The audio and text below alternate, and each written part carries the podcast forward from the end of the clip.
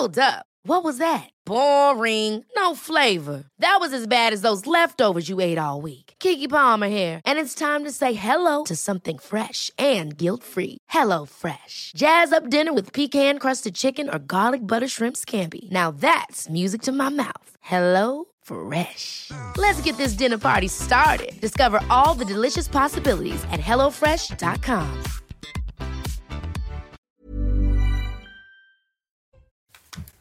Il est 19h, vous êtes là, moi aussi. Attendez, j'en fais quelque chose. Non, je rigole. Ravi de vous retrouver ce soir. Il y a Simon Guillain qui attend pour l'info. Allez, la Minute Info avec vous. Bonsoir, chère Christine, et bonsoir à tous. À l'occasion de ces Vœux olympico-sportifs, Emmanuel Macron a affirmé que le défi sécuritaire était immense pour les Jeux olympiques. 30 000 policiers et gendarmes seront à pied d'œuvre chaque jour sur le territoire. Par ailleurs, le chef de l'État juge plus que jamais atteignable l'objectif de voir la France accéder au top 5 des pays les plus médaillés. Nouveau drame dans une cité à Marseille. Un homme de 24 ans a été tué de deux balles dans la tête. Ça s'est passé hier après-midi dans la cité des Oliviers, au nord donc de la cité phocéenne. La victime était connue de la justice, notamment pour trafic de stupéfiants. Une enquête pour homicide volontaire en bande organisée a été ouverte et confiée à la police judiciaire. Et puis les demandes d'asile atteignent un niveau record en France. 142 500 demandes ont été enregistrées l'année dernière, soit une hausse de 8,6% par rapport à l'année précédente. Cette augmentation est nettement inférieure à la moyenne européenne, précise le patron de l'OFPRA, chère Christine. Merci Simon Guillain. Et au sommaire ce soir dans Face à l'info, le mouvement des agriculteurs fait tache d'huile. Près de 60 départements se mobilisent dès cette semaine. Le gouvernement craint l'intensification du discours anti-européen à l'approche des élections. Aujourd'hui, une femme a été euh, tuée en Ariège. Ici sur ces images, l'agricultrice Alexandra avait 30 ans. Elle a perdu la vie alors que depuis deux mois, les agriculteurs s'appliquent à protester dans le calme deux mois qu'ils espèrent être entendus sans violence. Le rapport de force peut-il exister sans violence? L'édito de Mathieu Boccoté. Que faire des migrants, ces migrants parisiens qui semblent embarrassés au plus haut point et que l'on veut répartir dans les campagnes, rappelle le Figaro aujourd'hui. Le Royaume-Uni, de son côté, a avancé une proposition pour faire face à l'explosion de l'immigration, le plan Rwanda. Il vise à délocaliser le système de demande d'asile au Rwanda, est-ce une incongruité juridique, une anomalie humanitaire ou une solution qui pourrait servir d'exemple? L'analyse de Dimitri Pavlenko. Alors que les agriculteurs se révoltent un peu partout, quelle est l'histoire de nos paysans en France? N'est-elle pas indissociable de la vie politique française? Le paysan français qui se révolte en 1789 pour obtenir la suppression des droits féodaux, la libération de la terre. Le paysan, éternel mal-aimé et pourtant indispensable, le regard de Marc Menant. Alors que demain les députés débattront du projet de loi visant à inscrire l'IVG dans la Constitution, Gérard Larcher qui soutient l'avortement, s'y est dit opposé, comme d'autres parlementaires, car selon lui, ce droit n'est pas menacé. Quel est le véritable enjeu de ce débat? Le décryptage de Charlotte Dornelas, et puis nous ferons un tour de table sur la question de l'IVG dans la Constitution. Nous nous arrêterons également sur le procès de l'attentat de Trèbes, qui a vu la mort du lieutenant-colonel Arnaud Beltrame. On apprend par Marianne qu'une personnalité jugée pour avoir apporté son concours à l'attentat aurait eu une troublante connivence avec le délégué du préfet de l'Aude qui renseignait le caïd sur des opérations policières. Que révèlent ces liens? Faut-il parler de corruption, d'arrangement de complicité? L'analyse de Charlotte Dornelas. Et puis la comédienne belge Yolande Moreau a été virulente contre Marine Le Pen lors d'une interview sur C8. C'est affligeant ce qui se passe en France, ce tapis rouge qui est fait au RN. Son propos fait écho à celui de Sonia Roland sur le service public samedi soir. Mais quel est donc ce tapis rouge déroulé au Rassemblement national? En quoi l'opposition systématique au RN est-elle plus efficace politiquement? L'édito de Mathieu Bocoté. On peut prendre un peu de hauteur sur l'actualité avec nos mousquetaires. On vous révélera un petit sondage dans un instant. C'est parti.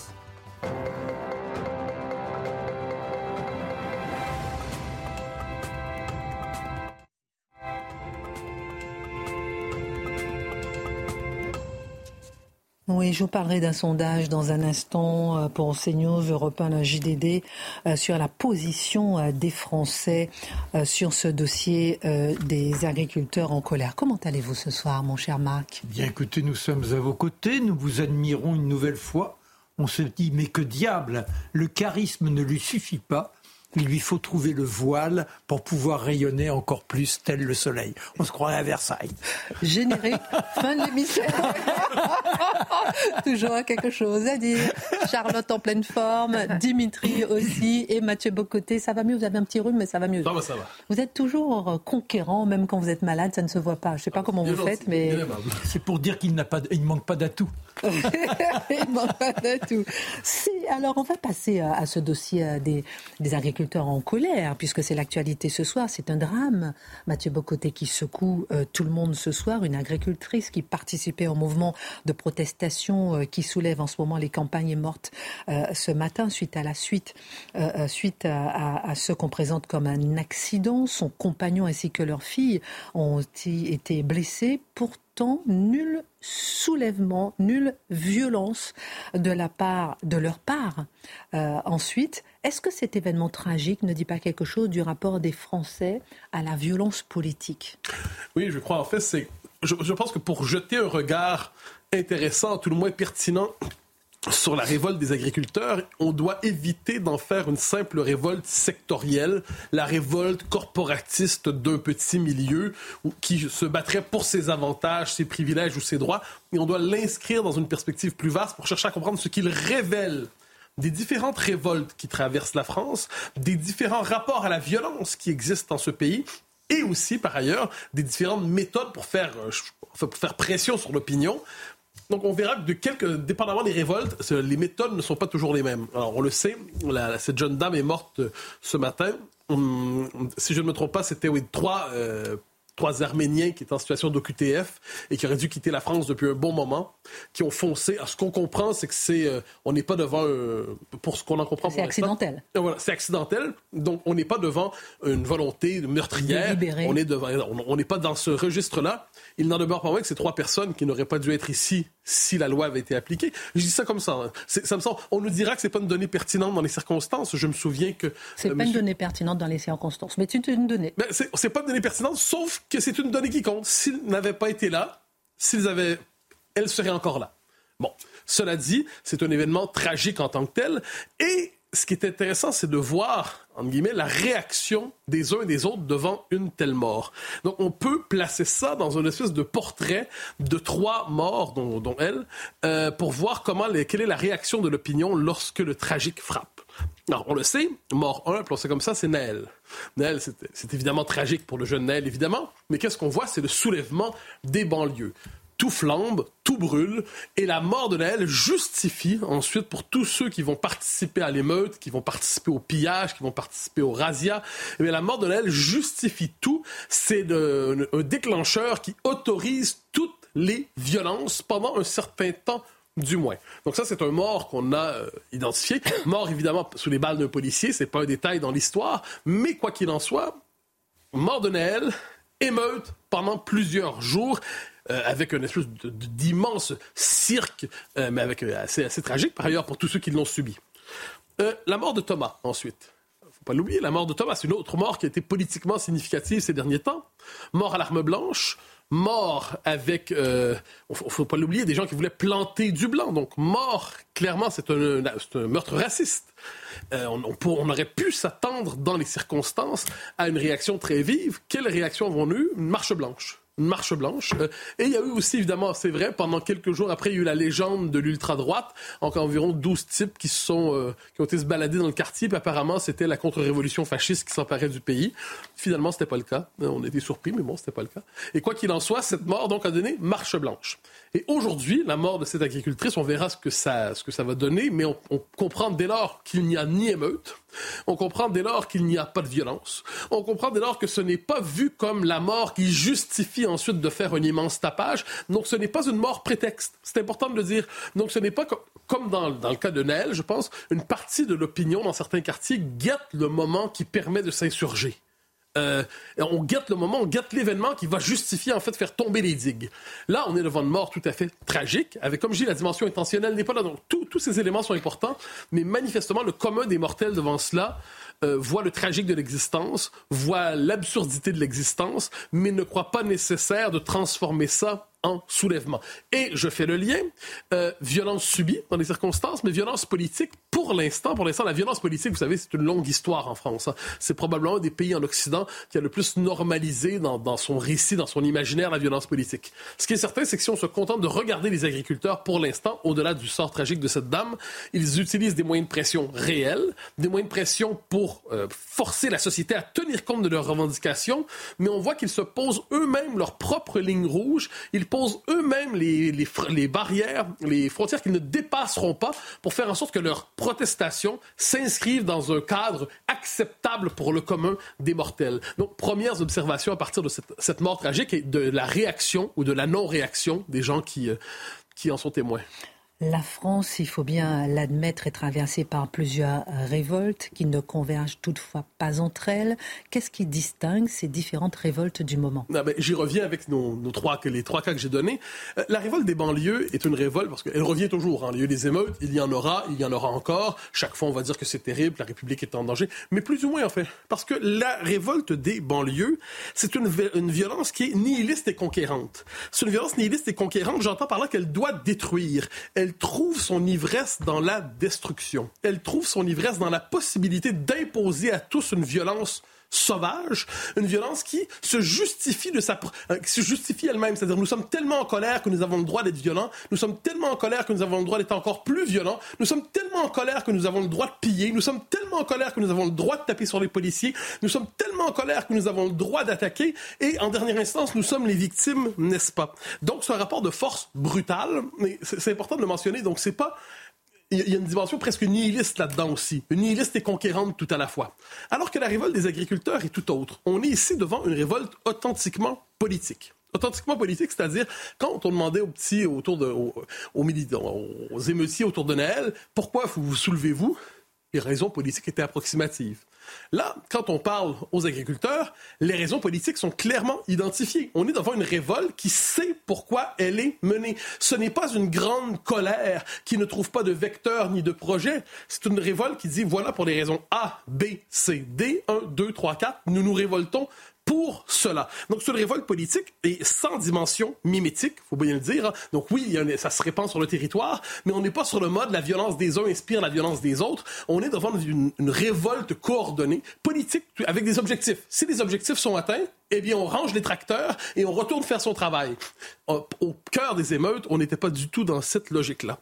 Mais j'irais plus loin, et de manière un peu cynique peut-être, je dirais que la révolte des banlieues, je fais encore le contraste entre les deux, est une révolte qui fait l'affaire du système. Je vais, je vais être un peu, euh, un peu méchant en disant ça, mais c'est une révolte que l'on vit à la manière d'un châtiment nécessaire. Nous sommes tellement injustes envers les banlieues. Nous sommes tellement injustes envers ces populations. Nous sommes tellement atroces avec ces populations. Hein, les, les, politiques de la ville sont insuffisantes. Les plans banlieues sont insuffisants. Nous les condamnons à une telle misère à coups de milliards que, eh bien, nous avons le châtiment nécessaire. C'est légitime. C'est une, c'est une, en fait, c'est presque une punition qui nous est infligée parce que nous ne sommes pas à la hauteur des valeurs de la République. Donc, quand il y a le soulèvement des banlieues, il y a une partie importante du commentariat qui dit on l'a bien cherché, on l'a mérité. C'est une violence subie, mais c'est une violence créatrice, féconde et nécessaire. À la rigueur, on voit quelques, quelques nuances. On se souvient de M. Mélenchon qui disait peut-être ne pas vous en prendre aux médiathèques et aux bibliothèques ou aux écoles, mais encore. Donc, c'est assez intéressant de voir le, contraste des violences. Alors que là, on est devant une révolte qui fait pas du tout l'affaire du système, si je peux me permettre. Pourquoi? Parce que c'est une révolte qui n'est pas justement dans l'esprit de, de l'époque, mais tout au contraire, c'est presque une révolte qui, s'inscrit dans l'anti-époque. Je m'explique par là. Euh, on est devant des gens qui disent un instant, au nom de votre Europe, au nom de votre transition écologique, au nom de votre idéologie, eh bien, nous sommes les sacrifiés de la prochaine étape du progrès. Alors, je vais me permettre une, une audace comparative qui fera plaisir à notre ami Philippe de Villiers, mais un peu, c'est un peu à la manière des Chouans, en quelque sorte, un peu à la manière des Vendéens. Ce sont les révoltés de l'anti-progrès. J'entends par anti-progrès ici, le fait qu'on leur dit vous êtes, chers agriculteurs, vous êtes des, des obstacles sur le cours de l'histoire. Vous n'êtes plus nécessaires à travers votre mode de, de fonctionnement habituel. Pourriez-vous dégager le passage, s'il vous plaît? J'ajoute que s'ils usaient de violence véritablement, ce qui n'arrivera pas, je crois, il peut y avoir toujours des excès dans toutes circonstances, mais il n'y aura pas de débordement de violence réelle. Alors là, l'État serait d'une force répressive bien plus grande que devant les banlieues. Parce qu'encore une fois, c'est une violence qui est vue, c'est une révolte qui touche le cœur du système parce qu'elle nomme l'Europe. J'ajoute une autre chose qui me semble assez importante.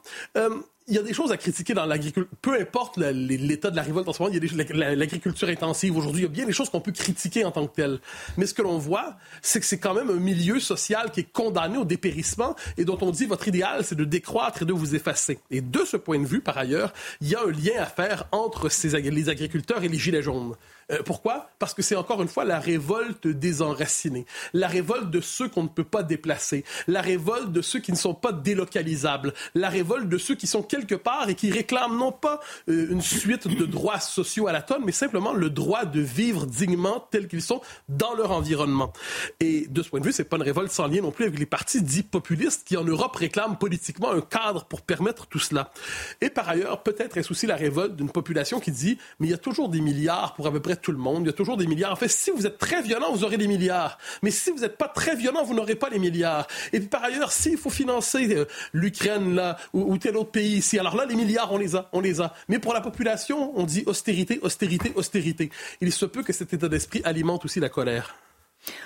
Plusieurs en appellent, Mathieu Bocoté, devant euh, les présents événements à une convergence des colères. Est-ce un débouché possible pour la crise présente. Non, ça j'ai entendu ça, je crois que c'est Fabien Roussel qui le disait, c'est une illusion. C'est l'illusion de la gauche de croire que toutes les colères convergent dans l'antisystème et qu'elle pourrait ensuite piloter cette grande colère, cette grande convergence des colères et euh, trouver un, aboutissement révolutionnaire. Bien sûr que non. En fait, par ailleurs, on est devant des crises nombreuses qui témoignent de la dislocation de la communauté politique, qui témoignent de dislocation du pays réel, du pays profond. Il n'en demeure pas moins que là, on est devant une crise spécifique. J'y reviens parce que je trouve que c'est insuffisamment mentionné dans le, débat. Euh, qui centre, c'est la première révolte populaire anti-Union européenne je pense, depuis 30 ans. Il y a eu des révoltes électorales, mais le propre d'une révolte électorale, c'est quoi ça passe, et puis on, peut, on passe à autre chose. Et c'est là où le gouvernement. Et c'est là qu'il a, peur. Oui, parce que c'est la révolte. C'est la seule révolte qui n'est pas autorisée. Une révolte contre l'Union européenne. J'entends chez les agriculteurs, il y en a qui aiment beaucoup l'Europe, d'autres un peu moins. Je pense que plus les agriculteurs sont gros et plus ils aiment l'Europe, moins ils le sont, plus ils s'en inquiètent. Euh, et plus ils ont des discours anti-européens. Bah, je dirais sceptiques à tout le moins envers l'Europe telle qu'elle se déploie aujourd'hui, son hyper normative, normativisme. Et c'est pour j'en arrive à ce, point de conclusion euh, qui me semble important, puisque c'est une révolte populaire, durable, immaîtrisable contre ce que devient l'Europe et l'idéologie qui lui permet de se déployer. Voilà pourquoi cette révolte inquiète peut-être davantage le pouvoir que bien d'autres. Alors, je vous prie de bien vouloir m'excuser parce que j'ai augmenté le chauffage puisque je me suis mise un peu en bikini ce soir. je vois que vous transpirez. Ne m'en voulez pas. C'est pas grave du tout. C'est pas grave. apporter un petit Kleenex et tout. Euh. C'est très C'est pas grave. Ce ne sont pas les températures canadiennes, ce sont les températures antillaises. ça va, ça va. C'est une épreuve comme une autre. vous résistez à toutes les épreuves. On va écouter le ministre de l'Agriculture à l'Assemblée nationale cet après-midi. Écoutez ce qu'il répond à une députée LFI et regardez euh, s'il est, selon vous, à la hauteur des enjeux dans sa réponse par rapport à cette révolte des agriculteurs. Alors moi, je prends mes responsabilités, mais vous, je vous invite à prendre les vôtres à prendre les vôtres pour qu'on trouve le juste prix et la rémunération, et à prendre les vôtres pour qu'enfin on leur dise qu'on leur fait confiance et qu'on va les accompagner dans les transitions, pas qu'on va les braquer et pas qu'on va leur caler un modèle qui n'existe, que dans des utopies qui, n'existent nulle part sur la terre. C'est ça qu'on a à faire et c'est ça le droit de vérité qu'on a vis-à-vis -vis des agriculteurs je ne suis pas certain que ce discours passera dans une anthologie de la grande répartie parlementaire. euh, c'est une réponse un peu, je, je pense qu'il veut s'agiter, il cherche ses mots, il ne les trouve pas, il veut être, il veut être rassurant, il est plus inquiétant. Bon, euh, ça arrive, mais cela dit, je pense que c'est tout simplement parce que nous sommes devant quelqu'un qui cherche une réponse technique et qui ne voit pas que nous sommes devant une crise authentiquement politique. Les réponses techniques aux crises politiques, ça ne sert qu'à amplifier les crises ou du moins les régler très temporairement. En tout cas, moi, ce que je ne comprends pas, c'est que ce n'est pas nouveau on sait, euh, euh, connaît leurs revendications. On en a parlé avec euh, Dimitri aussi depuis le mois de novembre. On sait que la, colère est là. On sait ce que leurs revendications, elles sont claires et nettes, comme vous l'avez dit tout à l'heure.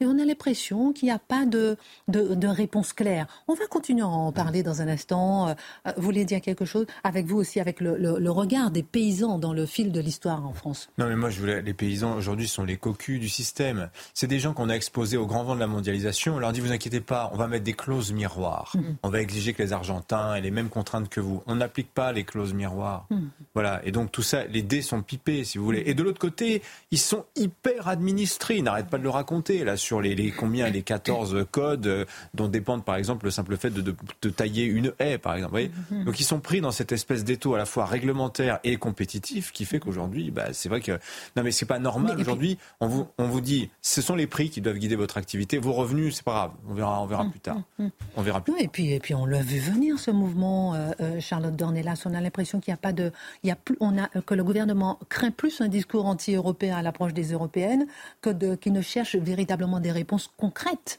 comme si peut-être qu'il n'en existait pas à cette révolte des agriculteurs. Ah oui, non, mais c'est sûr, et c'est assez étonnant de voir là le ministre, euh, parce qu'en effet, les, revendications, elles sont très claires, elles se déclinent. En fait, c'est, euh, euh, ils déclinent, eux, des raisons qui participent d'un même modèle. Et dans ce modèle-là, il se trouve que là, Marc Fesneau accuse les, les, écologistes de vouloir toujours plus de normes écologiques qui sont en l'occurrence votées aussi par les groupes auxquels appartiennent la majorité. Et je note que très récemment a été voté un accord de libre-échange qui est aussi une énorme revendication, et que là, cette fois-ci, c'est plus le parti gouvernemental qui participe. Donc oui, derrière, ce qui est sûr, c'est que le rapport à l'Union européenne dépend en effet dans les discours. Ce qui est sûr, c'est que la manière de voir l'agriculture de l'Union européenne aujourd'hui, qui est très partagée dans plusieurs partis euh, politiques, est clairement euh, à la racine de, cette colère. C'est indiscutable. Je donne la parole dans un instant, mais écoutez, euh, le, Premier ministre Gabriel Attal, par rapport au fait, et on sent qu'il y a une certaine crainte aussi du gouvernement, que le ministère de l'écologie ne dicte la loi par rapport au ministère de l'Agriculture. Écoutez Gabriel Attal. Parfois, vos larmes pour nos agriculteurs ressemblent à des larmes de crocodile, vraiment. Parce que la réalité, c'est qu'à chaque fois que nos agriculteurs, que nos éleveurs familiaux ont un projet d'extension de leur élevage, qui s'y oppose Vos amis, avec votre soutien. À chaque fois qu'un projet est lancé dans notre pays, sur une retenue d'eau pour lutter contre la sécheresse, sur des investissements pour nos exploitations, ce sont vos amis qui s'y opposent. À chaque problème, vous répondez par une norme. Là, on est dans le en même temps, c'est-à-dire qu'on a condamné les agriculteurs au productivisme depuis les années 60. On les a en quelque sorte phagocytés dans leurs moyens de travailler. Ils n'ont plus aucune autonomie et on a sacrifié tout ce qui était indispensable pour avoir un environnement qui soit vivable. Or aujourd'hui, nombre d'inondations, de manque d'eau sont liées à cette agriculture qui s'est étendue comme il n'en est pas, euh, comme c'était intolérable en soi. C'était un non-sens. C'est-à-dire que quand le Premier ministre condamne les écologistes, oui, il y a une part d'écologie aujourd'hui à réintroduire. Oui, on peut pas dire le glyphosate, ça ne veut rien. Voilà, qui prend, le, qui prend le, cas, le, L'exemple du glyphosate glyphosate est très intéressant. C'est-à-dire qu'on le réduit. L'Union européenne dit finalement non. Pourquoi devant les agriculteurs? Pourquoi? Parce qu'on importe avec des traités d'ouverture des frontières des produits qui ne respectent pas le millième du quart des exigences par exemple sur le glyphosate, qui sont imposés à nos paysans. Donc eux, ils font les efforts qu'on leur demande et à la place, on achète, nous, consommateurs, d'autres produits qui viennent de pays où les normes n'existent pas et qui sont beaucoup moins chers. Alors, dans un instant, je vais vous montrer un sondage en exclusivité pour euh, CNews Europe le JDD, sur cette interdiction euh, de l'import des produits agricoles étrangers qui ne respectent pas les normes françaises. On verra l'avis des Français là-dessus. Un dernier mot bah, Moi, je crois qu'il y a aussi une question de moment, c'est-à-dire qu'on vit une fatigue écologique quand même depuis maintenant un petit moment, depuis le Covid. Hein. C'est plus vraiment la priorité. Et c'est vrai que là, du coup, il y a des choses qui paraissent totalement euh, absurdes du point de vue des, agriculteurs. Après, rappelez-vous, quand il y a eu les, les mouvements en Allemagne, moi, je vous avais dit, en France, on regarde ça avec une certaine euh, envie. Il y avait une envie de cette colère. Hein.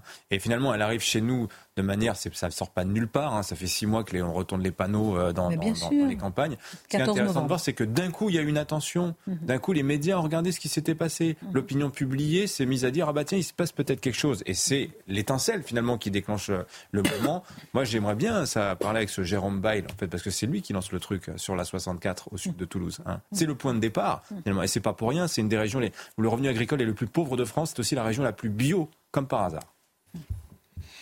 Beaucoup de questions à se poser, beaucoup de sujets ce soir. J'espère qu'on va arriver à parler de tout. Euh, euh, Dimitri, alors que la, la, colère monte en France sur tout un autre sujet, sur la répartition, la politique de répartition des migrants, hmm. le Royaume-Uni, de son côté, avance un plan, un plan Rwanda. On avait déjà eu l'occasion euh, d'en parler rapidement, mais la semaine dernière, le projet de loi adopté a été adopté par la Chambre des communes sur fond de rébellion au sein du Parti conservateur. Qu'est-ce que ce plan est-ce qu'il a des chances euh, de voir le jour? Est-ce qu'il pourrait euh, être euh, servir d'exemple? Alors, c'est un feuilleton, ce plan Rwanda, c'est depuis deux ans. C'est Boris Johnson qui l'avait annoncé en avril 2022. Et alors, l'idée générale, c'est plutôt que de faire ce que fait l'Union européenne, c'est-à-dire cette idée qu'on délocaliserait le traitement des demandes d'asile à la lisière de l'Union européenne, dans les fameux hotspots. Hein, vous savez, on peut mettre ça en Tunisie ou au nord du Maroc, enfin, vous voyez, enfin, dans les pays de départ. Les Anglais disent différemment. Ils disent ceux qui arrivent chez nous, on ne peut pas les retenir. Ils arrivent depuis, ils traversent la Manche sur leur petit bateau, les small boats. Eh bien, l'idée serait ceux qu'on arrive à cueillir euh, sur les plages ou des clandestins seraient automatiquement expédiés donc au Rwanda, où là, en fait, on paierait le Rwanda, les Britanniques paieraient 20 à 30 000 euros par personne pour euh, comment dire, réinstaller euh, les gens là-bas. Et ils pourraient demander l'asile, effectivement, mais pas au Royaume-Uni. Ils pourraient demander l'asile au Rwanda. Avec cette idée, donc, vous arrivez chez nous clandestinement, voilà la sanction, vous êtes expédié automatiquement au Rwanda, et là, vous avez une situation, il y a un accord, qui est, un accord cadre qui est prévu. On va rentrer dans le détail de ce plan. Euh, dans un instant, on marque une pause et on va un peu décortiquer pour comprendre un peu si ça peut éventuellement servir d'exemple ou bien est-ce que ça fonctionne? Qui est-ce qui se rebelle contre ce plan? On marque une pause. À tout de suite. Dimitri, quel est ce plan d'expédition des clandestins du Royaume-Uni hmm. vers le Rwanda? Eh ben, c'est le plan Rwanda qui a donc été. Qui a... Bravo Merci.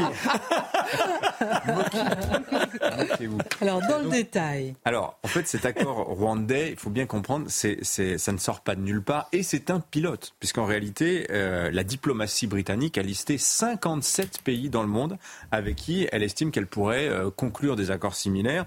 Et alors, parmi les, cités, les pays qui sont cités, donc l'Équateur, vous savez, c'est ce pays où il y a vaguement une guerre civile en cours entre les trafiquants de drogue et l'État. Mais enfin voilà, l'Équateur, la Gambie, la Moldavie, la Mongolie, le Sierra Leone, etc. Vous voyez, donc euh, les, Britanniques voient loin. Ils se disent si ça fonctionne avec le Rwanda, pourquoi pas avec d'autres? Et si vous regardez rien que sur ces 20 dernières années, hein, l'Australie avait signé des accords similaires avec des micro, euh, des micro-États euh, d'Océanie, notamment Nauru. Donc c'est une petite, île de 10 000 habitants où les Australiens ont, ont, créé des centres de rétention offshore. Alors en fait, ça a été un peu politiquement compliqué à défendre ce projet-là. Je, je, je développerai dans un instant. Mais Israël aussi a topé avec l'Ouganda et déjà le Rwanda il y a quelques années pour y envoyer ses clandestins africains. Le Danemark récemment a voulu signer aussi un accord similaire avec le Rwanda pour euh, relocaliser de manière forcée euh, les clandestins qui arrivent au Danemark. Et puis les Italiens, on en a parlé sur le plateau de Face à l'info, ils sont en train de faire la même chose avec l'Albanie. Alors l'Albanie, c'est juste en face hein, des rives de l'Italie. Alors, Mais globalement, l'idée, c'est, permettez-moi, c'est juste qu'on, de plus en plus, vous voyez, la créativité migratoire, si je puis dire. Vous savez, on parle de ce plan de relocalisation des migrants en région, s'inscrit dans ce même mouvement. On cherche des idées pour gérer la, la question migratoire. Et on va vers une sorte de gestion transactionnelle, d'État à État, comme ça, de cette question-là, en bilatéral. On noue des accords. Il y a des États qui, il y a des États demandeurs, des États qui, qui offrent, des, des, des, qui font des propositions, des États payeurs et des États d'accueil sous-traitants pardonnez-moi, des États poubelles migratoires. C'est un petit peu l'idée. Hein. Les Britanniques jamais ne le diront de cette manière-là, mais on comprend que c'est peut-être ça l'intention. Alors vous dites, Dimitri, qu'on va vers ce modèle, mais les États ont beaucoup de mal à faire passer cette législation, ce type de législation. Évidemment, vous regardez les Australiens, euh, sur les centres de rétention offshore, quand les Australiens ont découvert qu'en fait c'était des prisons où on stockait les, les, les, migrants, les clandestins de manière indéfinie, en disant vous, vous avez voulu rentrer dans notre pays, c'est non, on vous met là, vous êtes au milieu de, l'océan Pacifique, vous pouvez pas faire grand-chose. Sur le plan des droits de l'homme, on va pas se mentir, c'est quand même pas terrible comme situation. Le gouvernement travailliste australien, donc, l'an dernier, a vidé ces fameux centres de rétention mais il les a pas fermés. On n'insulte pas l'avenir, voyez. Euh, les Israéliens, c'est pareil. La Cour suprême israélienne euh, a, suspendu l'accord qui avait été signé avec le Rwanda et avec l'Ouganda. Et les Danois, alors là, c'est l'Union européenne qui a fait pression en disant vous ne pouvez pas faire ça. Ben, les Danois sont en train de dire bah, finalement, peut-être que nous pourrions conclure à 27 des accords de ce genre, si on n'aboutit pas sur la question des fameux hotspots. Alors, chez les Anglais, c'est la Cour suprême qui, elle, avait censuré le projet initial de Boris Johnson à la mi-novembre, mais euh, ça n'a pas découragé Rishi Sunak, qui a hérité donc de cette idée-là, et qui s'est dit, on va juste structurer les choses de manière un petit peu plus, euh, sur le plan juridique, de manière un peu plus robuste, parce que la Cour suprême disait, qu'est-ce qui vous fait dire que le Rwanda est un pays sûr? Et c'est vrai que c'est pas évident que le, Rwanda soit un pays sûr. Euh, un premier avion était censé euh, décoller en, juin 2022, vous en souvenez, il n'a jamais décollé cet avion. Et là, cet accord, il a été conclu il y a deux ans, il n'y a pas un clandestin qui a été expédié euh, vers le Rwanda voyez euh, Je ne sais plus où j'en étais. Non, ça ne sert à rien du coup Ou bien euh, On parlait justement de la difficulté. Bah, il y a une fragilité. Législative, parce que là, on a vu que les lords, les lords n'ont pas voté, mais ils n'ont pas non plus la possibilité de bloquer. Mais il y a une fragilité juridique, si vous voulez, autour de ce texte. C'est par exemple là, euh, la Coupe Rwanda, il est en infraction, en délicatesse, on va dire, avec au moins quatre traités internationaux mm. signés par Londres, mm. dont la Convention européenne des droits de l'homme, dont la Convention des Nations Unies de 51 sur les réfugiés. Alors comment Rishi Sunak entend surmonter ça? Qu'est-ce qu'il y avait dans la loi votée la semaine dernière qui permettrait de surmonter ces, écueils?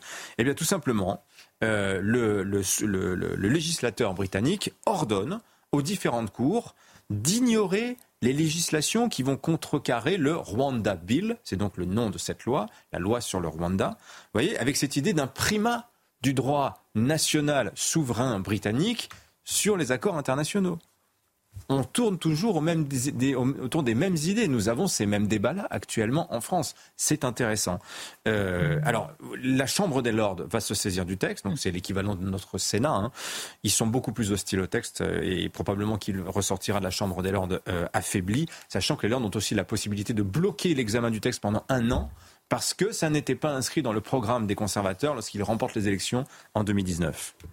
Alors Dimitri, on retrouve souvent le Rwanda dans les différents accords, au projet d'accord de relocalisation de migrants que vous avez cité. Pourquoi est-ce qu'on retrouve toujours le Rwanda? Bah parce que, alors, le Rwanda, d'abord, du point de vue de l'État britannique, mais d'autres, Israël euh, ou encore le Danemark, c'est un pays d'abord qui est tenu. Hein. Ça, c'est un peu le discours officiel qu'on tient sur le Rwanda. Mm-hmm. Vous savez quel est le surnom du Rwanda? On dit c'est la Suisse de l'Afrique. On dit aussi c'est Singapour de l'Afrique. Alors quand vous dites ça, vous avez l'impression que c'est un pays extrêmement riche. Bon, le PIB par habitant c'est 800 dollars, donc c'est un pays pauvre. Mais en revanche, vous allez à Kigali, il n'y a pas un papier par terre. Internet marche très bien, les routes sont sûres, les gens payent leurs impôts, les services publics fonctionnent. Vous voyez, euh, en Afrique, c'est quand même assez euh, exceptionnel, ce tableau que je suis en train de, vous, de vous dresser.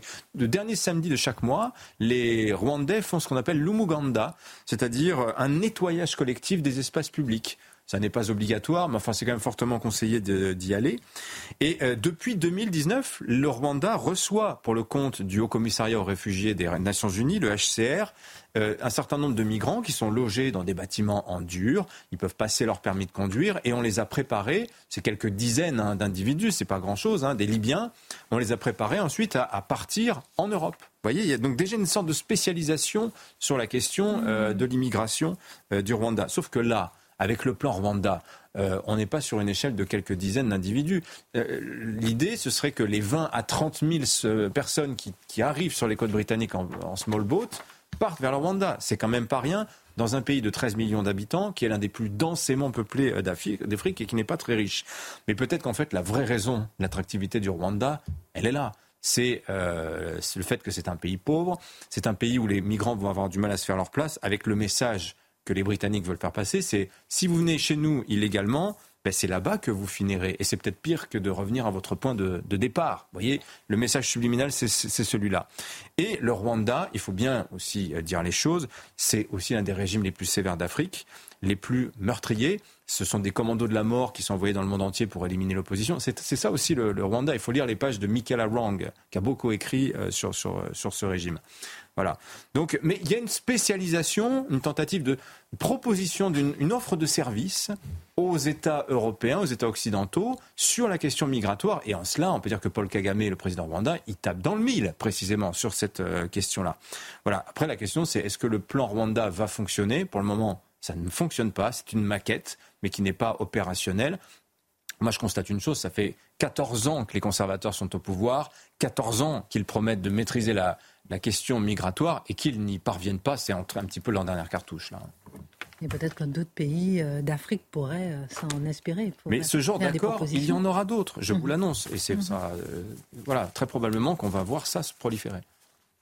Merci beaucoup. On va parler de l'IVG dans un instant. On va parler de, de, de, dérouler un tapis rouge au RN. Qu'est-ce que ça veut dire, dérouler un tapis rouge au RN On en parle avec vous dans un instant, Mathieu Bocoté. Je vous parlais d'un sondage à propos de la révolte des agriculteurs.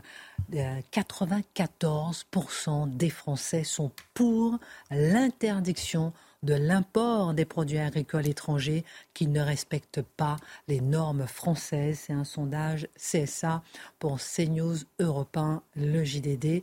Un chiffre quand même euh, vraiment très impressionnant. Restons sur ce dossier des agriculteurs avec un regard sur l'histoire, Marc Menon.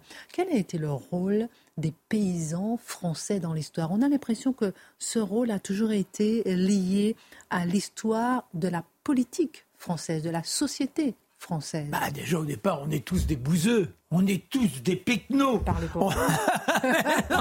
on est tous des cutéreux, on est des croquants, on est des vilains. Et oui, ce sont tous ces qualificatifs. Pourquoi? Bah, Parce que les conditions sont épouvantables. Très très tôt, vous vous retrouvez là à devoir essayer d'obtenir de la terre un minimum de rendement, mais pour pouvoir vivre, c'est la petite bâtisse et vous installez là comme vous pouvez, vous vivez en animal de bas. On n'a pas le temps de faire toute la genèse de l'histoire du paysan. Arrêtons-nous au Moyen Âge, au moment où Charlemagne redistribue les régions pour pouvoir les contrôler. Alors il y a les seigneurs, ils peuvent avoir leur fief, et ces seigneurs, ils vont parcelliser. Ils ont besoin d'employés, donc de paysans, de pecnos, de, bouseux, pour leurs terres, et afin de se montrer presque en, générosité, ils leur accordent ce que l'on appelle une tenure. Une tenure, c'est un petit lopin de terre. Et ça, vous avez le droit de le cultiver quand vous avez rendu les services pour le domaine général du Seigneur. Là, vous avez les serfs. Alors les serfs, ils n'ont pas le droit de mettre un pied en dehors de leur tenure et ils n'ont même pas le droit d'avoir un équipage, pas la moindre bête, pour les aider. C'est le servage. Et quand ils meurent, eh bien, ce petit bout, cette parcelle qui leur été accordée en jouissance, leur est reprise. Alors, il y a les paysans qui ont une chance terrible. D'où le terme de roturier. Eux, c'est la roture qu'on leur donne. C'est une tenure un tout petit peu plus grande. Et tous ces gens-là, non seulement ils sont mobilisés pour les corvées, mais également, alors, le cerf, lui, il perd qu'un petit sang, c'est pas grand-chose. Après, vous avez le chevage et vous avez le champard.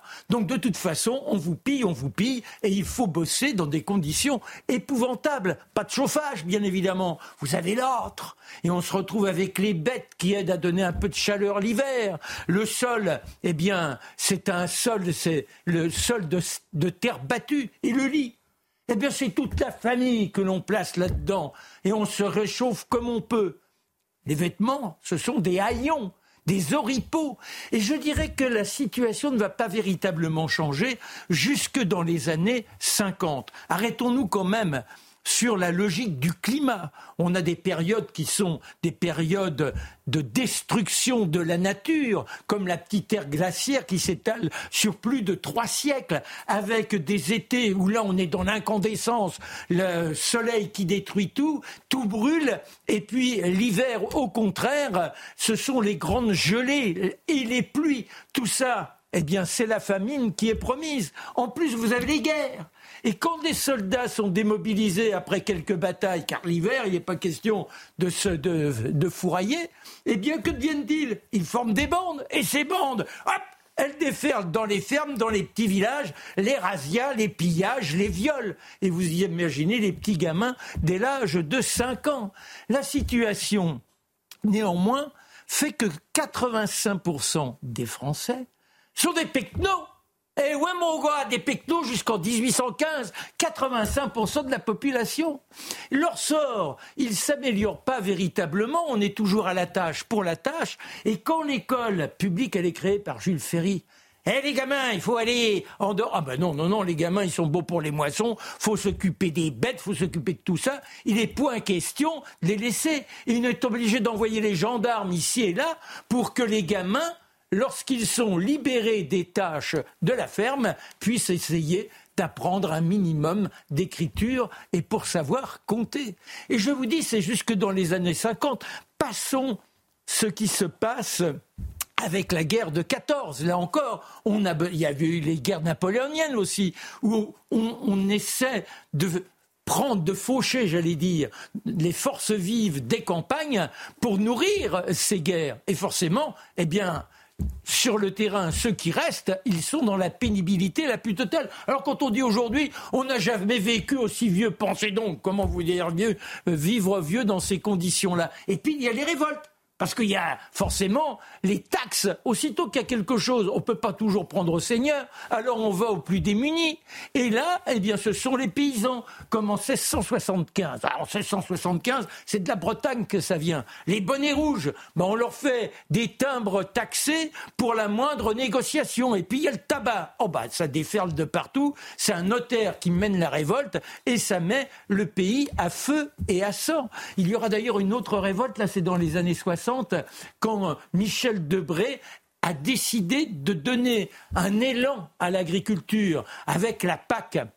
Eh bien, à Morlaix, on se révolte, la récolte de pommes de terre a été épouvantable, et là, de nouveau, eh bien, les meneurs sont pris, mis en prison, et une mobilisation générale des uns et des autres. Mais au fur et à mesure, ça s'effiloche, il y a de moins en moins de gars, de volontaires. Il y a le mirage de pouvoir vivre dans les usines, de vivre dans les villes, de n'être plus là au cul des bêtes avec tout ce que cela impose de servitude et jamais la moindre les moindres vacances. On n'a pas le temps de faire un tableau, mais imaginez l'enfant qui naît dans ces conditions. Moi, quand j'étais gamin, eh bien, je me souviens que dans les fermes à côté, on était toujours avec le cheval de trait. Et puis, vous aviez toujours ce seul battu dans la ferme et les mômes qui aidaient dès l'âge de 5 ans la famille dans toutes les tâches du quotidien. Les premiers tracteurs qui se multiplient, ce sont les années 60. Et là, on va entrer dans ce productivisme et on perd l'autonomie et on entre dans une autre servitude, c'est celle du rendement pour le rendement pour le rendement. C'est Edgar Pisani qui est le premier à faire ce démembrement, c'est-à-dire qu'on multiplie l'étendue des surfaces et on arrive à la situation que l'on connaît aujourd'hui avec des exigences d'un côté, la campagne qui n'a plus, je dirais, le souffle nécessaire, on a enlevé les haies, on a enlevé tout ce qui permettait la biodiversité et eux, on les a condamnés à s'endetter pour avoir des engins de plus en plus performants. C'est le mirage du progrès. C'est vrai que ça soulage un peu les reins, mais en revanche, quand il faut payer à la fin du mois, eh bien, c'est plus du tout la même chanson. Voilà le monde paysan qui mérite un sacré coup de chapeau. Et n'oubliez jamais, quand vous les regardez presque de haut, on est tous des fils de paysans. C'est intéressant le chiffre que vous avez euh, cité tout à l'heure, où la très grande majorité était, des Français étaient des agriculteurs, alors qu'aujourd'hui c'est complètement. Il n'y a plus que 390 000 exploitations aujourd'hui. On est complètement déconnecté par rapport à la terre, par rapport aux agriculteurs, etc. Merci pour, pour euh, votre regard euh, qui nous permet de prendre un peu de hauteur. sur l'actualité. Beaucoup de sujets encore ce soir. Le RN dans un instant, le procès d'Arnaud Beltrame, des révélations dans un instant. Charlotte Dornelas, avant tout, j'ai envie de vous entendre tous sur cette question. L'inscription de l'IVG euh, dans la Constitution qui est actuellement euh, proposée. Gérard Larcher, ce matin, qui soutient l'IVG, a déclaré qu'il est opposé, comme beaucoup d'autres parlementaires. Quel est le véritable enjeu de ce débat? Juste une page sur euh, l'interruption volontaire de grossesse inscrite dans la Constitution. Oui, parce que c'est étonnant, en effet, Gérard Larcher qui a redit, euh, euh, en insistant lourdement son soutien euh, à l'avortement, se dit opposé à son inscription dans la Constitution. Donc, en fait, le véritable enjeu, aussi étrange que ça puisse paraître, c'est la question de la liberté, la liberté notamment des adversaires de l'avortement. Pourquoi? Dans la bataille, on a eu une, une, bataille, on va dire, entre parlementaires qui a l'air insignifiante, mais qui ne l'est pas du tout. Vous avez d'abord la France insoumise qui a déposé ce projet de loi et qui, elle, parlait de droit d'accès à l'IVG, d'inscrire l'accès à l'IVG comme un droit dans la Constitution. Le texte au Sénat, au Sénat, les sénateurs, majoritairement républicains, ont voulu inscrire l'avortement comme une liberté dans la Constitution, donc la liberté de pouvoir avorter. Et le gouvernement nous a fait du en même temps, donc ils ont dit on va prendre un peu aux deux, et ils parlent, eux, de liberté garantie, c'est-à-dire de droit en réalité.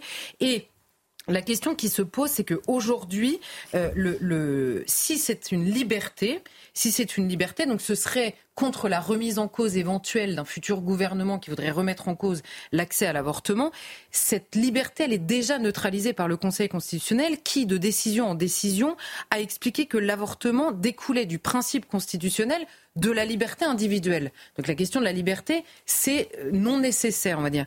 Si c'est un droit, alors là, il devient opposable puisqu'il est constitutionnel. Et vous ne pouvez plus refuser. Pourquoi je disais c'est une question de, liberté? C'est d'abord, un, la question de la liberté de la clause de conscience des médecins qui était garantie par la loi. Pourquoi? Parce qu'aujourd'hui, dans la loi française, le respect de la vie est le principe et l'avortement est une dérogation.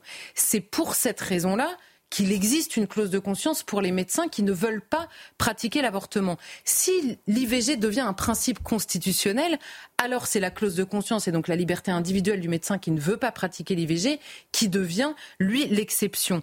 Et à l'inverse, c'est la question de la liberté d'expression tout court, puisque si l'avortement est inscrit dans la Constitution, il devient une valeur supérieure, une fameuse valeur de la République, telle qu'on nous dit, un principe constitutionnel qui relève du dogme. Et donc s'y opposer pourrait être également euh, puni au même titre que l'opposition à n'importe quel principe jugé euh, aujourd'hui constitutionnel. Donc est-ce qu'on est encore capable, un, d'accorder cette liberté aux médecins qui ne veulent pas le faire, deux, de répondre aux opposants euh, à l'avortement plutôt que de leur interdire de parler, le tout au nom de, de la défense de la liberté? C'est sûr que c'est un petit peu à, front renversé, on va dire. C'est un grand sujet euh, pour, qui sera d'actualité euh, demain. Mathieu Bocoté, lorsqu'on voit la société aujourd'hui, euh, est-ce que c'est une urgence? Est-ce qu'on n'est pas un peu surpris? Non, mais moi, je, suis exaspéré à l'idée que la France prenne son carnet de commandes politique aux États-Unis.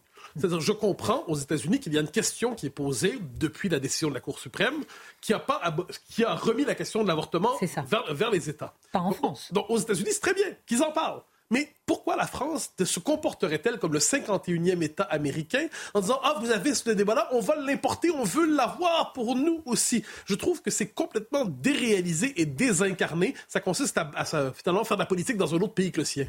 Merci pour votre regard. On va continuer parce que j'aimerais qu'on parle de tous les sujets et on suivra euh, le dossier de l'avortement euh, demain, bien évidemment. Charlotte Dornelas, depuis hier, le procès de l'attentat de Trèbes. Il faut s'arrêter un petit peu sur euh, ce, procès qui s'est ouvert hier devant une cour d'assises spéciale avec sept accusés qui font partie de l'entourage du terroriste. rappelons que le lieutenant-colonel Arnaud Beltrame a été la victime de cet attentat. Que retenir de leur profil? Ensuite, on ira un petit peu plus loin. Alors, il y, avait, eu plusieurs victimes. Hein. En effet, le colonel Beltram, on se souvient de lui parce qu'il avait proposé sa vie euh, en échange de celle euh, d'une otage. Donc, il était le héros on va dire, de cette attaque-là, mais d'autres personnes sont mortes dans cet attentat. Évidemment, ce procès aurait dû, et il est pensé un peu collectivement comme celui du terroriste, mais qui avait été abattu euh, le jour même. Or, il ne faisait pas partie d'un commando armé, d'une organisation euh, euh, djihadiste, on va dire. C'est un jeune délinquant de droit commun de cité, recalé de l'armée pour son impulsivité. Vous voyez, ça fait partie un peu de son, son personnage, consommateur et trafiquant de drogue, et donc d'armes, en l'occurrence, hein, en ce qui le concerne. Il, il s'est islamisé un peu dans son coin, et là, en l'occurrence, au tribunal, on a plusieurs personnes de son entourage qui se retrouvent dans le box et qui dessinent un peu un environnement euh, euh, malheureusement classique de trafiquants de drogue, de cigarettes contrefaites et, d'islamisation un peu euh, au tout venant. Alors il y a seul, tous, ils sont sept hein, dans le box, il y en a six qui viennent de la cité aux Anam dont il venait lui. Il y a juste sa fiancée de l'époque, celle qui se fait appeler sa fiancée de l'époque, qui est une convertie, qui est une convertie. Alors elle l'a rencontrée à 14 ans, lui en avait 22. Elle s'est convertie par son biais, elle portait le voile sans avoir, sans avoir jamais mis les pieds à la mosquée, par exemple. elle avait été signalée par ses propres parents qui avaient peur qu'elle parte en Syrie. Une caricature de la convertie radicalisée euh, euh, extrêmement jeune et euh, qui aujourd'hui dit avoir beaucoup réfléchi là-dessus. Bon, ça, le tribunal se penchera là-dessus. Les autres, en gros, c'est son entourage en banlieue. Mais il y a un profil qui est extrêmement intéressant Il s'appelle Reda El Yacoubi. Il était le président du club de foot local. Il gérait aussi le foyer euh, dans cette cité qui servait accessoirement de salle de prière de temps en temps. Il travaillait dans un garage où il avait été employé un peu, officiellement aussi dans le BTP. Mais de l'avis de tous là qui se retrouvent au terme de l'enquête devant le tribunal, c'est surtout le caïd de la cité euh, qui, fait, qui faisait ce qu'il veut, qui s'était imposé dans le trafic de drogue. Et en juin 2019, quand il a été interpellé par les policiers, ils ont trouvé 12 kilos de drogue dans le coffre de sa voiture, alors qu'il était présenté comme une des figures un peu exemplaires dans cette cité. Lui, en dehors du procès, où moi, je n'ai pas accès à tout le dossier du procès et les responsabilités des uns et des autres, ce personnage est intéressant. Pourquoi il est intéressant? Pourquoi est-ce que son profil serait plus intéressant que les autres? Est-ce que c'est en raison de cette importance prise dans cette cité? Alors, je, dis qu'il est intéressant et peut-être plus intéressant que les autres euh, de, notre point de vue aujourd'hui. Hein. Je ne parle pas du tout du procès, de son implication dans cet attentat, qui sera examiné évidemment par le tribunal et pas par moi ce soir. Mais le personnage est intéressant parce qu'il incarne deux personnages à la fois dont on parle en général en les opposant quand il s'agit de parler euh, de ces quartiers de la politique de la ville. Et c'est ce que montre vraiment l'enquête. On a et bon, on ne peut pas s'empêcher de voir que derrière l'infime minorité, vous savez, à chaque fois qu'on parle de ces quartiers, on parle toujours de l'infime minorité. Bon, bah là, lui, en l'occurrence, il faisait partie et de l'infime minorité et de la majorité. Donc, qu'est-ce qu'on fait de ce genre de cas? Il, euh, en 2014, alors on, apprend hein, au cours de l'enquête, il prend son assise dans la cité en volant 100 kilos de drogue aux dealers d'en face. Vous savez, le rapport de force, il se fait comme ça. Il s'impose comme ça. Et les conversations, parce qu'il a été mis sur écoute évidemment dans cette histoire, elles sont retranscrites dans l'ordonnance de mise en accusation et elles disent ces conversations sont révélées de son pouvoir sur la délinquance dans la cité, de l'autoritarisme, voire de la violence dont il peut faire preuve lorsqu'on n'exécute pas ses instructions. On comprend qu'il est extrêmement important dans la cité. Et c'est le même homme, en 2019, qui, qui, accorde une interview au journal local dans lequel il décrit euh, exactement, il est dans cette interview la figure qui sert de contre-exemple dans les cités. Mais exactement la figure. Il dit dans cette interview combien la vie est difficile en cité quand on veut s'en sortir légalement, comment lui, il aide les jeunes à trouver du travail. Il parle de suivre les jeunes de près grâce à son foyer qui a besoin évidemment euh, toujours de, de, de cette politique de la ville, pour les empêcher de faire une connerie. Vous voyez, c'est l'exact médiateur qui s'investit pour sortir ces jeunes éventuellement euh, du trafic de drogue, par exemple, qu'il par ailleurs euh, qu'il gère à ses heures perdues. Bon, et entre les deux, il y a le délégué à la ville, donc au quartier en l'occurrence, du préfet de l'Aude, qui est l'homme que ce euh, caïd versus médiateur, que ce caïd appelle quand il se retrouve en garde à vue. On lui dit, vous voulez appeler quelqu'un de votre famille, vous savez, en garde à vue, vous pouvez appeler quelqu'un. Et lui, il dit, je veux bien le déléguer à la ville du préfet de l'Aude. Alors, stupéfaction, évidemment. Et entre-temps, les, enquêteurs découvrent une relation de connivence entre le représentant de l'État et ce caïd local qui se rendaient des services mutuellement. Alors les services, euh, euh, les pardon, s'il se retrouve au tribunal, c'est pas pour ça dans l'affaire de Trèbes évidemment, c'est parce qu'il aurait fourni aux tueurs, euh, aux terroristes là, une voiture avec des plaques de garagiste interchangeables qui lui avait permis de se rendre dans une armurerie sans se faire repérer et armurerie dans laquelle il a acheté le couteau qui a servi à tuer Arnaud Beltrame. Donc vous voyez sa responsabilité dans l'attentat, je le répète, n'est pas sera définie par le tribunal qui aujourd'hui l'accusation n'a pas réussi à le prouver qu'il était même au courant. Mais en l'occurrence, en revanche, toute cette histoire reste et demeure, euh, demeure existante, on va dire. Alors, ce qui nous intéresse aussi ce soir, Charlotte, c'est cette connivence. Que révèle cette connivence Faut-il parler de corruption, d'arrangement, de complicité euh, entre un caïd et un, responsable de l'État? Alors justement, aujourd'hui, ce délégué du préfet, hein, qui bosse euh, aujourd'hui dans une mairie dans le sud de la France, il n'est pas poursuivi par la justice. Donc je vais éviter de qualifier les agissements et la proximité avec ce caïd, parce que je ne voudrais pas faire euh, ça à la place de la justice. Mais il y a plusieurs solutions. Soit c'est une corruption active, c'est-à-dire qu'il sait qu'il est corrompu et il le fait. Soit c'est un réalisme bancal, c'est-à-dire bon bah il me faut bien des interlocuteurs interlocuteur dans cette cité, donc je sais, je rends des services parce qu'en échange, j'en ai d'autres, ou alors il y a une complicité idéologique, je ne sais pas où se situe ce délégué à la ville que je ne connais pas. Quoi qu'il arrive, c'est inquiétant. Parce que cet homme, en gros, on nous explique que c'est un échange de bons procédés. Là encore, c'est l'enquête. Hein. Je cite, le premier obtenant des mises hors de cause ou des reports d'audition par la police dans les affaires où il paraît impliqué, là on parle du caïd, en échange de quoi le délégué demande des informations sur les incidents dans le quartier et exige du caïd qu'il ramène le calme quand il y a euh, des problèmes dans la cité. Donc tous ceux qui avaient hurlé au moment des émeutes parce que certains avaient évoqué l'idée que les caïds dans la cité avaient ramené le calme, bon bah là c'était très organisé, hein. c'était exactement ce que lui demandait le délégué à la ville en échange de services rendus. Et l'accusation précise également que cette relation lui aurait permis de bénéficier d'informations couvertes par le secret professionnel, mais aussi de traitements de faveur et évidemment d'une forme d'impunité. Comprenez bien que si à chaque fois que vous appelez le délégué en lui disant je gère les trois caïds qui brûlent des voitures cette nuit, en échange tu me reportes l'audience devant la police euh, pour euh, les affaires dans lesquelles je suis impliqué, bon bah là la forme d'impunité elle est, elle est avérée, c'est même plus un sentiment, c'est très clair pour tout le monde. Et alors il y a une avocate des parties civiles hein, dans ce procès qui a résumé une lecture qui m'a semblé intéressante à la fois que terrifiante. C'est-à-dire, c'est le point qui rapporte ça. Il dit c'est une situation complexe. Si les services de l'État ne trouvent pas de relais dans ces quartiers sensibles, on le leur reproche. S'ils en trouvent, ce ne seront pas forcément des profils irréprochables. Il faut savoir les manipuler sans se faire manipuler. Les policiers sont formés à l'exercice, les autres fonctionnaires, je ne sais pas. Alors bon, déjà, déjà la question de la corruption active ou passive de certains policiers est déjà une inquiétude aujourd'hui.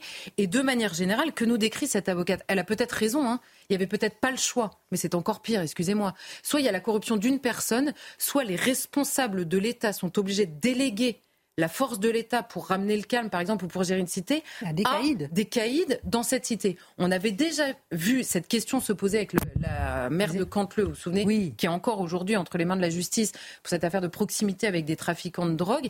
Et là, on a, on a véritablement une question qui revient quand même de manière un peu insistante dans beaucoup de dossiers et qui, moi, euh, m'apparaît comme une, une perte de souveraineté, en fait, quelle que soit la raison, que ce soit de la corruption active de personnes, si elle se multiplie, ou alors que ce soit parce que des représentants de l'État n'ont pas le choix que de déléguer leur autorité à des caïds de la cité, c'est une perte de souveraineté qui est dramatique, franchement, qui est vraiment dramatique.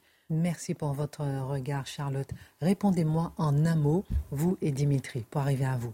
Si je vous dis que vous déroulez le tapis rouge du RN, qu'est-ce que ça veut dire? ORN Qu'est-ce que ça veut dire? Ben, Ça signifierait que nous sommes là en train de faire le lit d'une d'une possibilité d'une élection irréfutable et, garantie pour le RN. Très bien. Pour vous, qu'est-ce que ça veut dire Si je vous dis que vous déroulez le tapis rouge au RN ben, C'est qu'on travaille pour lui, qu'on lui prépare le terrain. Enfin, je pense que c'est ça que sous-entend Yolande Moreau. Alors, Yolande Moreau, la comédienne belge euh, euh, de passage chez Jordan Deluxe sur C8, s'est inquiétée de la force politique de Marine Le Pen en affirmant qu'on lui déroule le tapis rouge. Cette formule surprend, mais c'est une formule qui revient souvent. Commençons par elle. mais elle est absolument essentielle, cette formule, pour comprendre l'état d'esprit du petit milieu artistique, mais plus largement d'une bonne partie des élites progressistes. Alors, on dit tapis rouge, la formule revient toujours. Mais qu'est-ce qu'on entend par là? Parce que globalement, quand on parle de Marine Le Pen dans les médias, on entend qu'elle est d'extrême droite, on entend qu'elle est raciste, on entend qu'elle est probablement fasciste, on entend qu'elle est probablement antisémite, ou si elle ne l'est pas, elle en connaît. alors là, on peut multiplier les accusations. Donc Marine Le Pen apparaît globalement dans les médias non pas comme une figure politique contestable, que l'on peut critiquer pour plusieurs bonnes raisons, mais comme un repoussoir absolu, la figure de l'infréquentabilité. L'idée même qu'elle puisse prendre le pouvoir un jour est présentée comme une catastrophe pour la République et pour la France. Et d'ailleurs, ça devient toute la vie politique tourne autour du, RN, c'est-à-dire euh, on fait quelque chose pour que le RN ne monte pas, on ne fait pas quelque chose pour éviter que le RN ne monte. Bon, on connaît ça par cœur. Alors, Madame euh, Moreau nous dit, euh, je précise, on est quand même dans un pays où aussi, euh, les tribunaux envisagent, faut pas l'oublier, la possibilité qu'elle ne se présente pas en 2027. On a cette idée d'évacuer politiquement, juridiquement, une candidate à la présidentielle. Alors, d'où vient cette idée du tapis rouge? Et là, je me suis dit, l'origine belge de Mme Moreau nous dit quelque chose. Parce que la Belgique, et je parle ici de la Belgique francophone, pas de la Belgique flamande, mais la Belgique francophone, c'est probablement un des endroits les plus antidémocratiques qui soit en Europe. Il faut bien comprendre ce que j'entends par là. C'est tout le courant extrême droite, entre guillemets, plus largement populiste, national populiste, national conservateur, identitaire.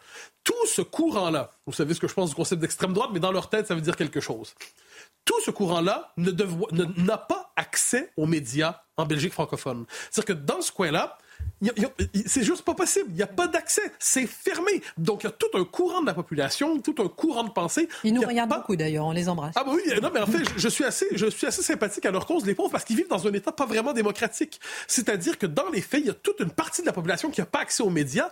Et j'ajoute une chose, Ils sont plusieurs dans la presse française de gauche à féliciter les Belges pour ça. En disant, il y a un modèle belge en passant. Vous savez, pour réussir à traiter de l'extrême droite, hein, c'est pas compliqué, ne les invitez pas. Même s'ils font 42, 43 à la présidentielle, ne les invitez pas sur les plateaux. Ne les invitez pas à la télévision. Ne les invitez pas à la radio. N'invitez pas leurs représentants. Censurez leurs euh, représentants idéologiques, éditorialistes, tout ça. Et comme ça, on pourra éviter de les avoir dans la vie politique. Donc, je comprends l'étonnement de Mme Moreau à cette lumière. Ce qu'elle nous dit finalement, c'est qu'elle s'est s'étonne de voir un courant politique qui fait plus de 40% dans les sondages dans la population avoir droit aux médias. Parce que dans son espace mental, eh bien, ça n'existe pas. Donc le tapis rouge pour elle, c'est accorder des droits démocratiques à l'opposition. Et c'est ainsi, je crois, qu'elle comprend la notion de tapis rouge. Son propos fait écho à celui de Sonia Roland sur les services publics samedi soir. Ah, c'était absolument merveilleux. Alors Sonia Roland, donc une personne agréable en tant que telle, on n'a rien contre elle en soi, mais qui a cette, euh, cette formule, et il va de son coup de gueule. Ah, c'est le coup de gueule. Aïe, aïe, aïe, un coup de gueule. Elle va dire quelque chose qui va transgresser. Eh bien, elle est contre le Rassemblement national et l'extrême droite. Encore une fois, elle m'a dit, mais c'est étonnant, ça, sur le service public. Un tel coup de gueule, c'est étonnant, c'est du courage. elle a le droit, quand même. Bien sûr qu'elle a tout à fait le droit de le dire, mais j'ai le droit de dire qu'en matière de coup de gueule, on a vu plus fort. Dans le... c'est s'opposer au RN sur le service public. Flash. Euh, bon, alors quoi qu'il en soit, ce qui est intéressant, ce sont ses arguments. Breaking news. Euh, elle, elle, nous dit, elle nous dit, nous sommes en train de banaliser le fait que l'on puisse insulter des musulmans, des juifs et des homosexuels. C'est devenu n'importe quoi, dit-elle. J'ignorais qu'on banalisait ça. Et par ailleurs, elle nous explique que par les réseaux sociaux, ce qu'elle appelle l'extrême droite est déjà au pouvoir. Ah, il fallait le savoir. Moi, j'avais pas l'impression. Hein. Donc, ce qu'elle nous dit, donc c'est une prise de position morale, c'est un pseudo coup de gueule. On comprend. Tout le système est là de l'applaudir. Oh, que vous êtes courageuse de vous opposer à Marine Le Pen. Bravo. Que vous êtes courageuse sur les services publics. C'est tellement rare.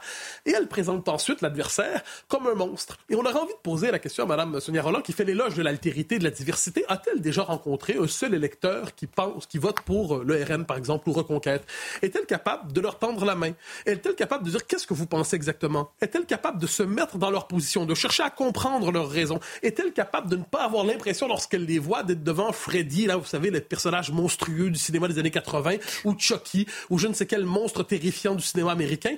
Est-elle capable de tendre la main à son compatriote en disant, nous sommes en désaccord, mais je chercherai à vous comprendre? Non, elle préfère diaboliser, elle préfère vomir, elle préfère maudire, elle appelle ça coup de gueule, appelons ça coup de gueule, probablement subventionné.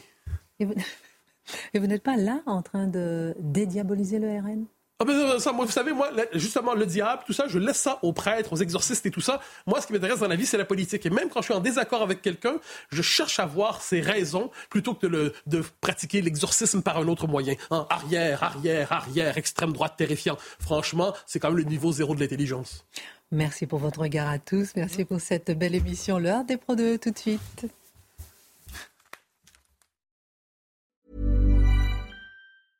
Ever catch yourself eating the same flavorless dinner three days in a row? Dreaming of something better? Well, HelloFresh is your guilt-free dream come true, baby. It's me, Kiki Palmer. Let's wake up those taste buds with hot, juicy pecan-crusted chicken or garlic butter shrimp scampi. Mm. Hello Fresh. Stop dreaming of all the delicious possibilities and dig in at HelloFresh.com. Let's get this dinner party started.